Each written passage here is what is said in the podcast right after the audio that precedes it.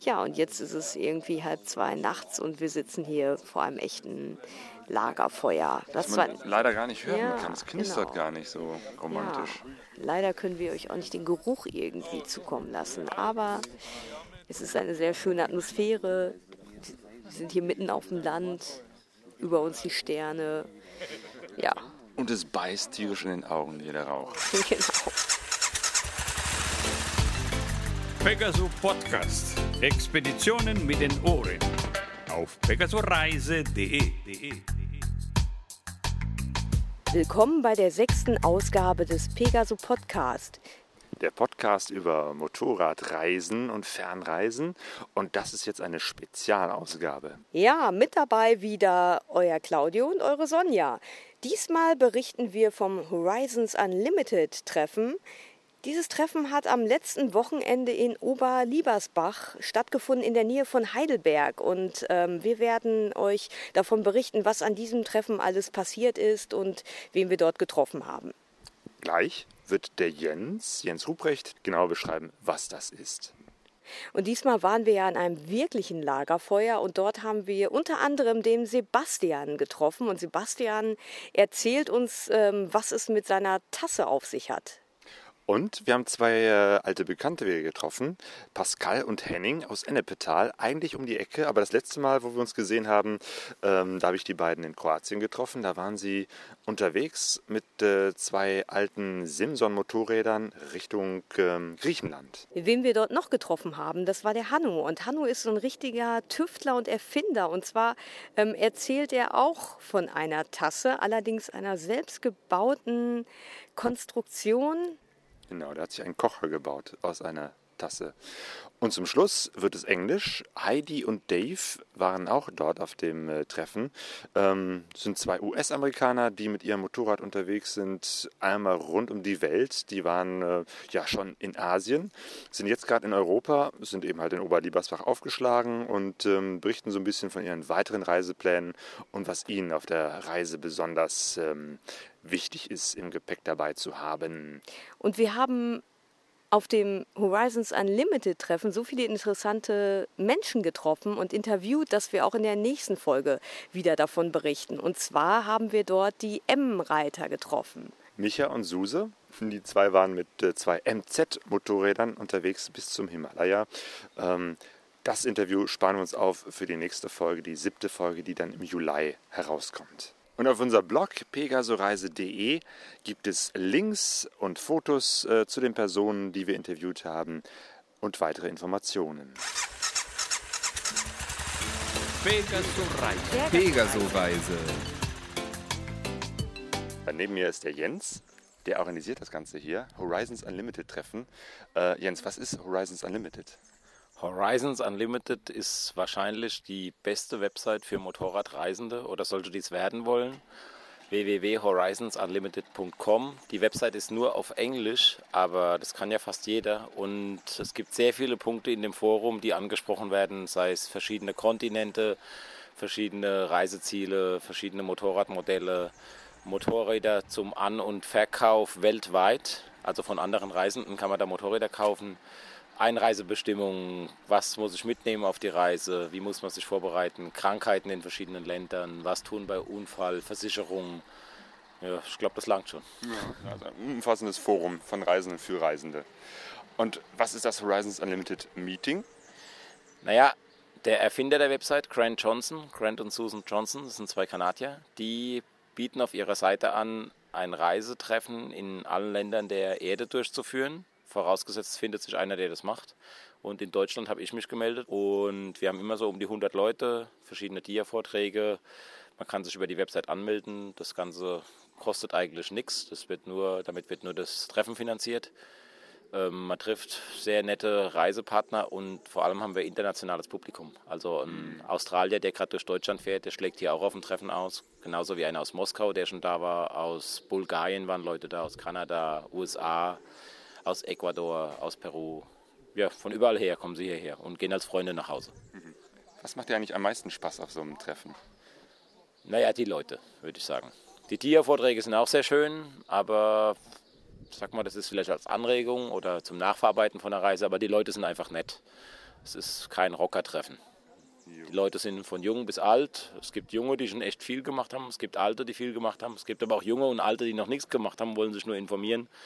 Und das gemütliche Beisammensein. Wir machen gemeinsame Ausfahrten.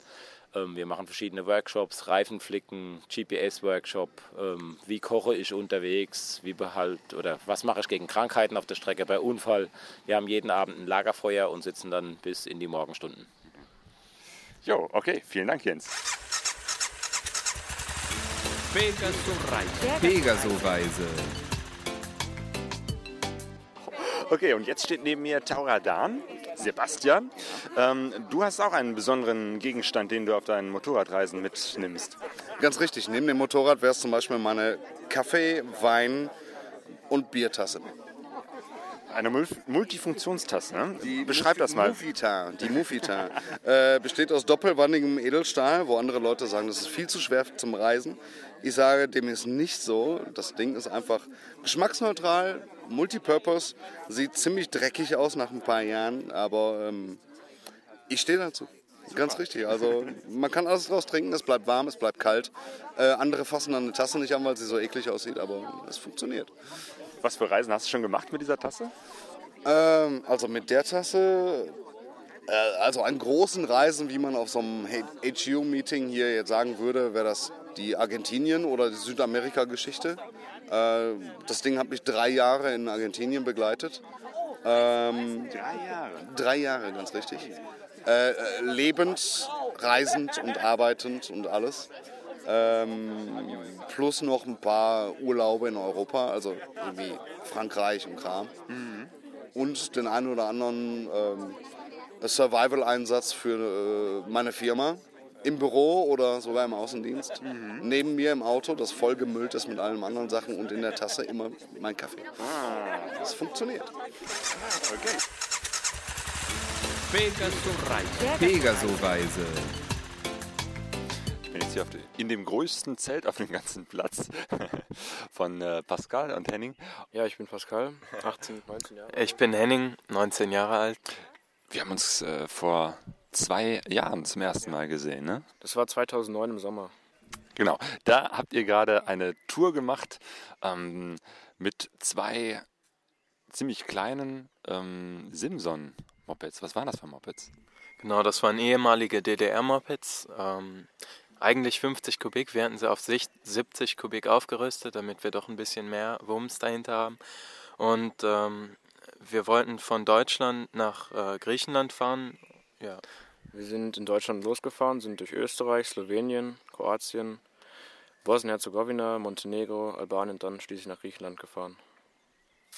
Für die Reise haben wir so dreieinhalb Wochen gebraucht. genau, in den Ferien. Weil wir beide noch zur Schule gehen, haben wir halt die Ferien dafür genutzt.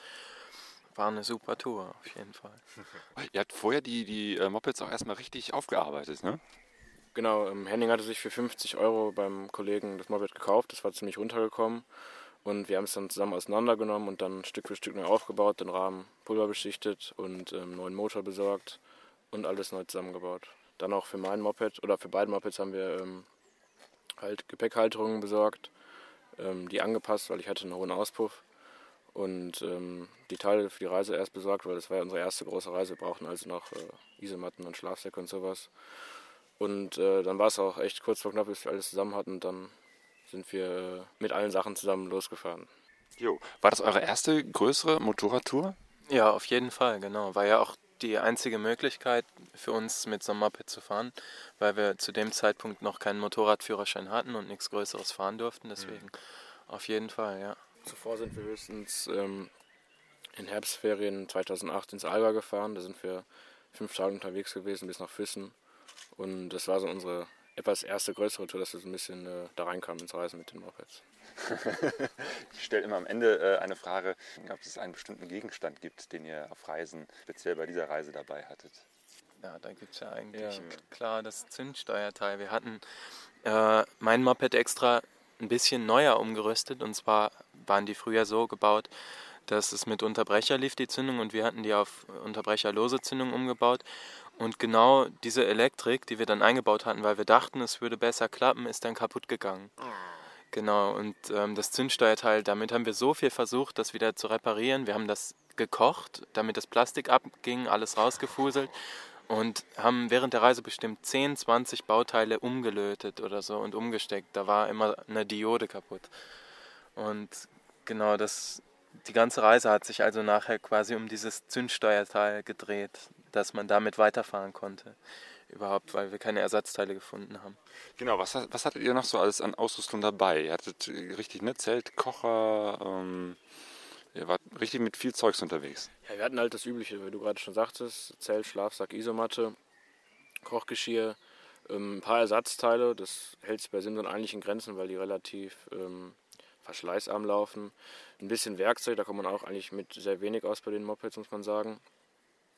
Das war es auch eigentlich schon. Wir hatten noch eine Kameraausrüstung dabei, haben äh, fotografiert und gefilmt. Und äh, im Groben war es das. Ja, am meisten gespannt waren wir auf Albanien, weil da vorher immer viel gewarnt vor war. Ja, es wurde immer gesagt, fahrt da besser nicht her, da war vor ein paar Jahren noch Krieg und wer weiß, was da passiert, ihr werdet überfallen und von daher war es echt spannend, als wir dann in das Land gekommen sind und sich eigentlich auch gar nichts von dem, was uns erzählt worden ist, bewahrheitet hat. Also das Land fand ich schon am interessantesten, weil da die Landschaft auch, gut, das hat in Kroatien schon angefangen, aber da war die Landschaft auch besonders das Stück vor Griechenland nochmal viel karger und ja, für uns ganz toll eigentlich, ja. Seid ihr auch so ein bisschen äh, in Kontakt mit den Leuten gekommen? Ja, recht gut eigentlich. Also das, dadurch, dass wir halt mit den, mit den kleinen Mopeds gefahren sind, die ja auch schon recht auffällig sind, weil die voll beladen waren und wir relativ groß waren für die Mopeds, ähm, ist man halt immer leicht angesprochen worden äh, von den Leuten. In Albanien zum Beispiel haben wir an der Straße Halt gemacht und da kam ein Junge auf uns zu mit dem Fahrrad und ähm, hat uns versucht auszufragen mit Händen und Füßen. Wir konnten ja seine Sprache nicht. Und kurz Zeit später kam dann auch der Vater raus, hat uns dann eingeladen in sein Haus, hat uns Essen angeboten, hat uns äh, was zu trinken gegeben. Und das ist schon echt äh, schön, wenn man die Gastfreundlichkeit der Leute da erfährt. Oder eine, also gerade auch durch diese Reparaturen, die wir ständig vornehmen sollten. Und in den größeren Städten haben wir dann immer geguckt, dass wir irgendwas finden. Dadurch haben wir immer viele Leute kennengelernt. Wir haben auch eine Nacht bei vielen Jugendlichen übernachtet in unserem Alter. Das war irgendwie witzig, weil die alle an so einer Waschanlage gearbeitet haben. Und dann haben wir da auch einfach mittendrin gepennt in so einem kleinen Raum zu mehreren Leuten. Und wir haben uns In der Wäscheanlage oder was? ja, das war im Nebenraum und wir haben uns dann äh, vorher noch in der, in der Waschanlage selber praktisch geduscht, weil wir schon länger unterwegs waren und durften halt bei denen, die haben direkt daneben gewohnt, im Wohnzimmer auf dem Boden schlafen. Ja. Also das Ganze hat so angefangen, dass wir äh, Charco hieß der, kennengelernt haben. Der war auch mit dem Moped unterwegs und der hat eben gesehen, dass wir ein Problem am Moped haben. Und der sprach auch die Sprache des Landes. Und ähm, dann haben wir diese Waschanlage gesehen und brauchten erstmal noch mehr Werkzeug. Und er hat uns dann so ein bisschen zu denen vermittelt. Er ist dann später gefahren und ähm, ja, die haben uns eigentlich durch die ganze Zeit Werkzeug unterstützt und mit einem von denen waren wir auch nachher was trinken und eben, dass wir da übernachtet haben. Ganz witzig war auch noch, als wir am nächsten Tag abgereist sind, da kam äh, eine Frau, ich glaube, das war die Mutter von einem der Jungen da, hat uns dann äh, einen kleinen Korb mit, mit ähm, Sachen zu essen gegeben. Da war Schokolade bei und sowas. Das war auch sehr nett. Von euren äh, Blog-Einträgen erinnere ich mich, dass ihr irgendwann mal Schwierigkeiten hattet ähm, und, und ein Motorrad auch abschleppen musstet, ne?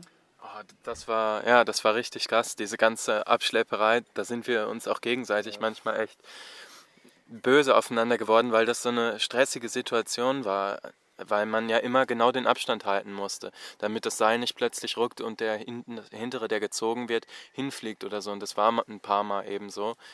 Und dann, ja, wir haben quasi durch ganz Albanien hat er mich abgeschleppt und äh, teilweise an den Bergen, weil die Mopeds halt wirklich nicht viel Power haben, mussten wir immer absteigen und noch zusätzlich zum Gas geben, noch immer schieben und solche Sachen. Also es war anstrengend. Das heißt, Aber jetzt im Nachhinein geschoben? beide geschoben.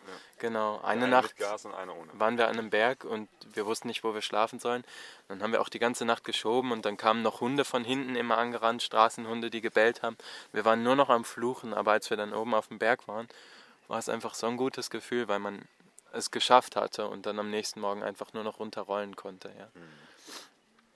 Rein technisch, wie funktioniert das? Ich habe noch nie ein Motorrad abgeschleppt. Wie macht man das? Wo, wo bindet man das Seil fest?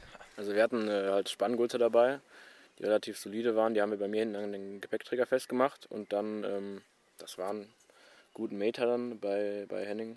vorne am Steuerkopf festgemacht. Also das war eigentlich äh, ist eine ziemlich gefährliche Angelegenheit, weil es halt, weil wir halt nur Kurzseile hatten, die einen Meter lang waren und ähm, man halt dann ziemlich wenig Spielraum hat, wenn der Vordermann bremst oder wie man die Kurve nimmt. Ähm, das war schon ziemlich heikel. Und weil es halt eben am Steuerkopf ist, das ist eine ziemlich wackelige Angelegenheit. Das äh, überträgt sich schnell auf den Lenker. Seid ihr nicht auch mal da umgekippt? Nee, nur einmal ganz knapp, oder? Wir Ja, nicht einmal, nee, wir haben keinen Unfall. Äh, Genau, Gott sei Dank nicht. Hatten wir echt Glück. Aber einmal war es richtig knapp, da sind wir den Berg runtergefahren und äh, ich glaube, wir waren beide irgendwie nicht so ganz aufmerksam gewesen. Und ich bin auch noch mit nacktem Oberkörper gerade gefahren.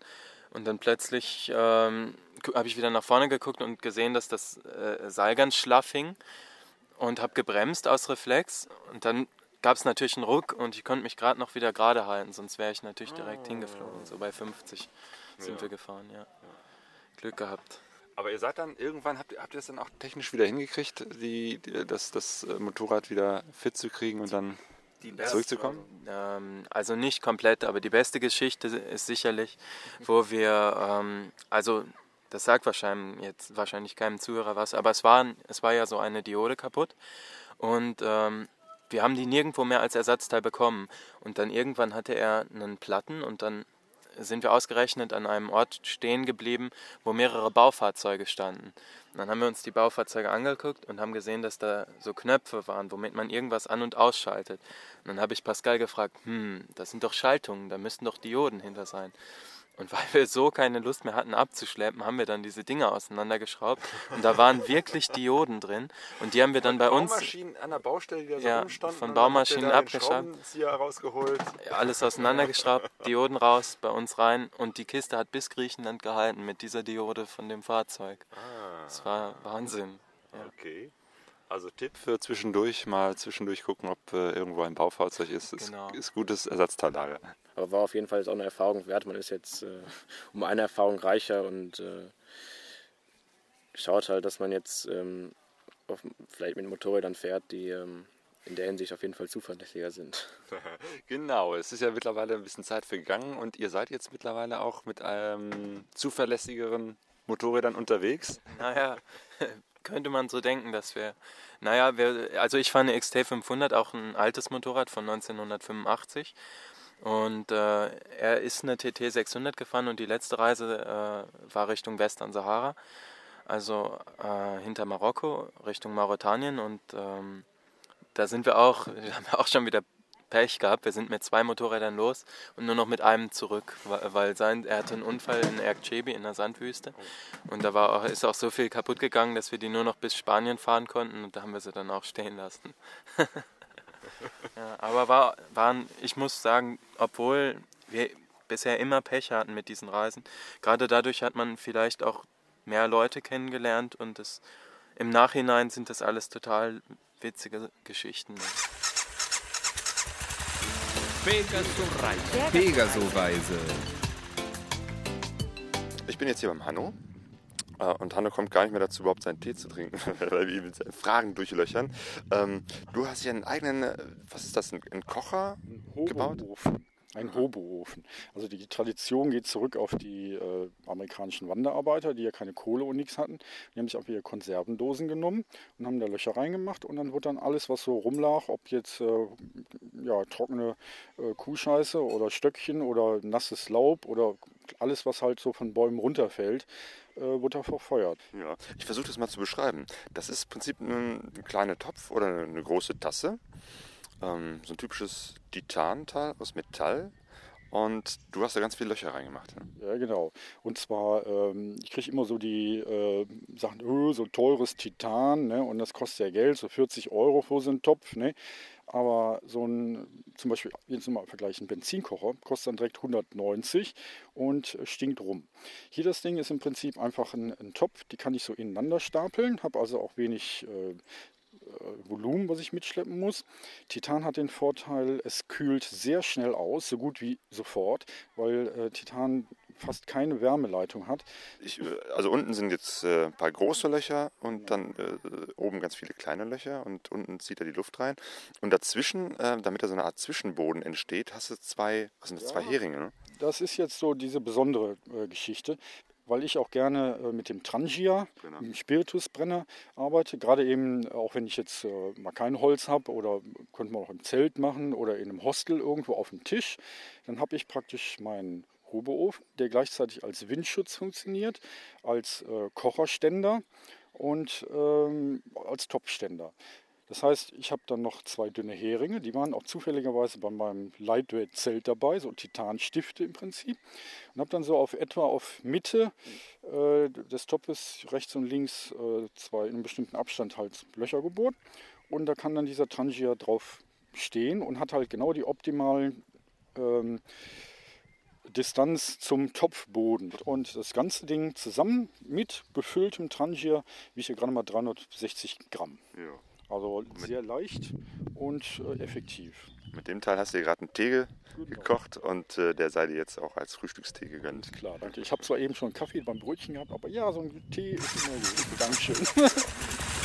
Pegasus Reise. Pegaso-Reise.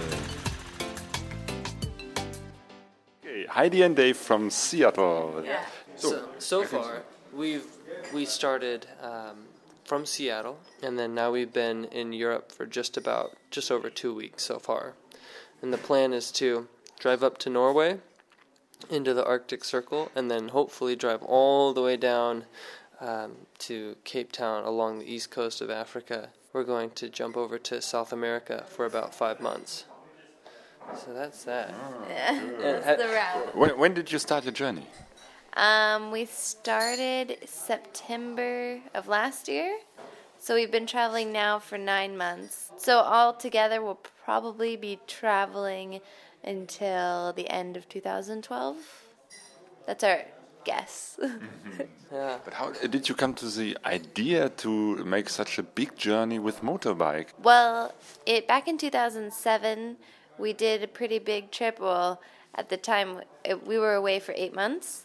We backpacked around. We took trains all over Europe for three months, and we also went to Israel, and then we went to um, South Africa and lived. That whole time, we completely relied on public transportation, and especially in Europe, it was so obvious that there's so much to see. And when you're just taking the train with everybody else, and you're getting off at the same place, we were just like pressed up against the windows, like, oh, I want to get off. I want to go see that. And so we knew that we would take the motorcycle through Europe for sure.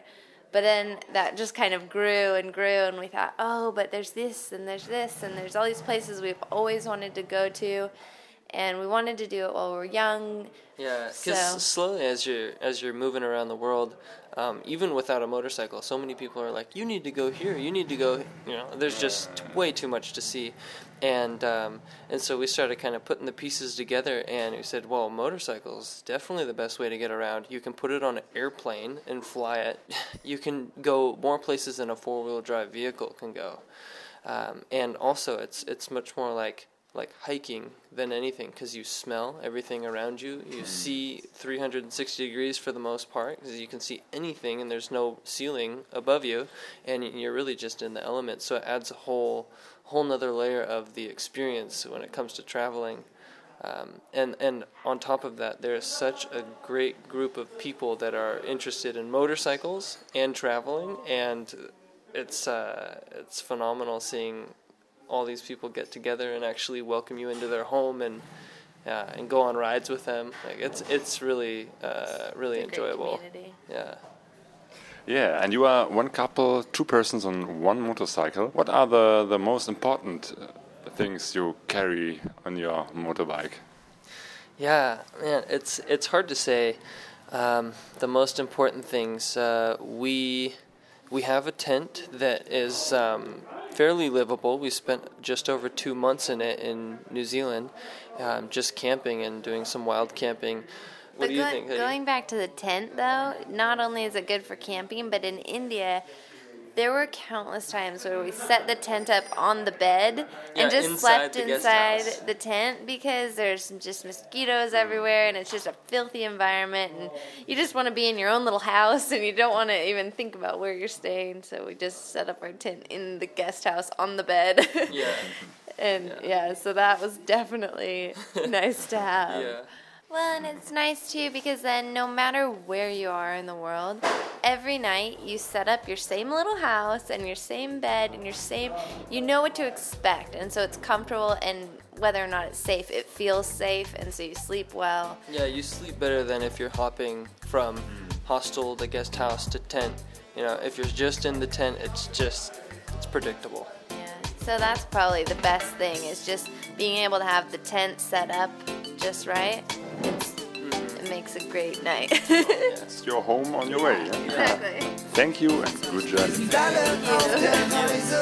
Doch keiner weiß, wohin es geht. Alle auf der Reise. Wir sind alle auf der Reise. Diese Zeichen. Wir sind alle auf der Reise, alle auf der Suche. Die Sehnsucht ist unser Motor. Pegasoreise.de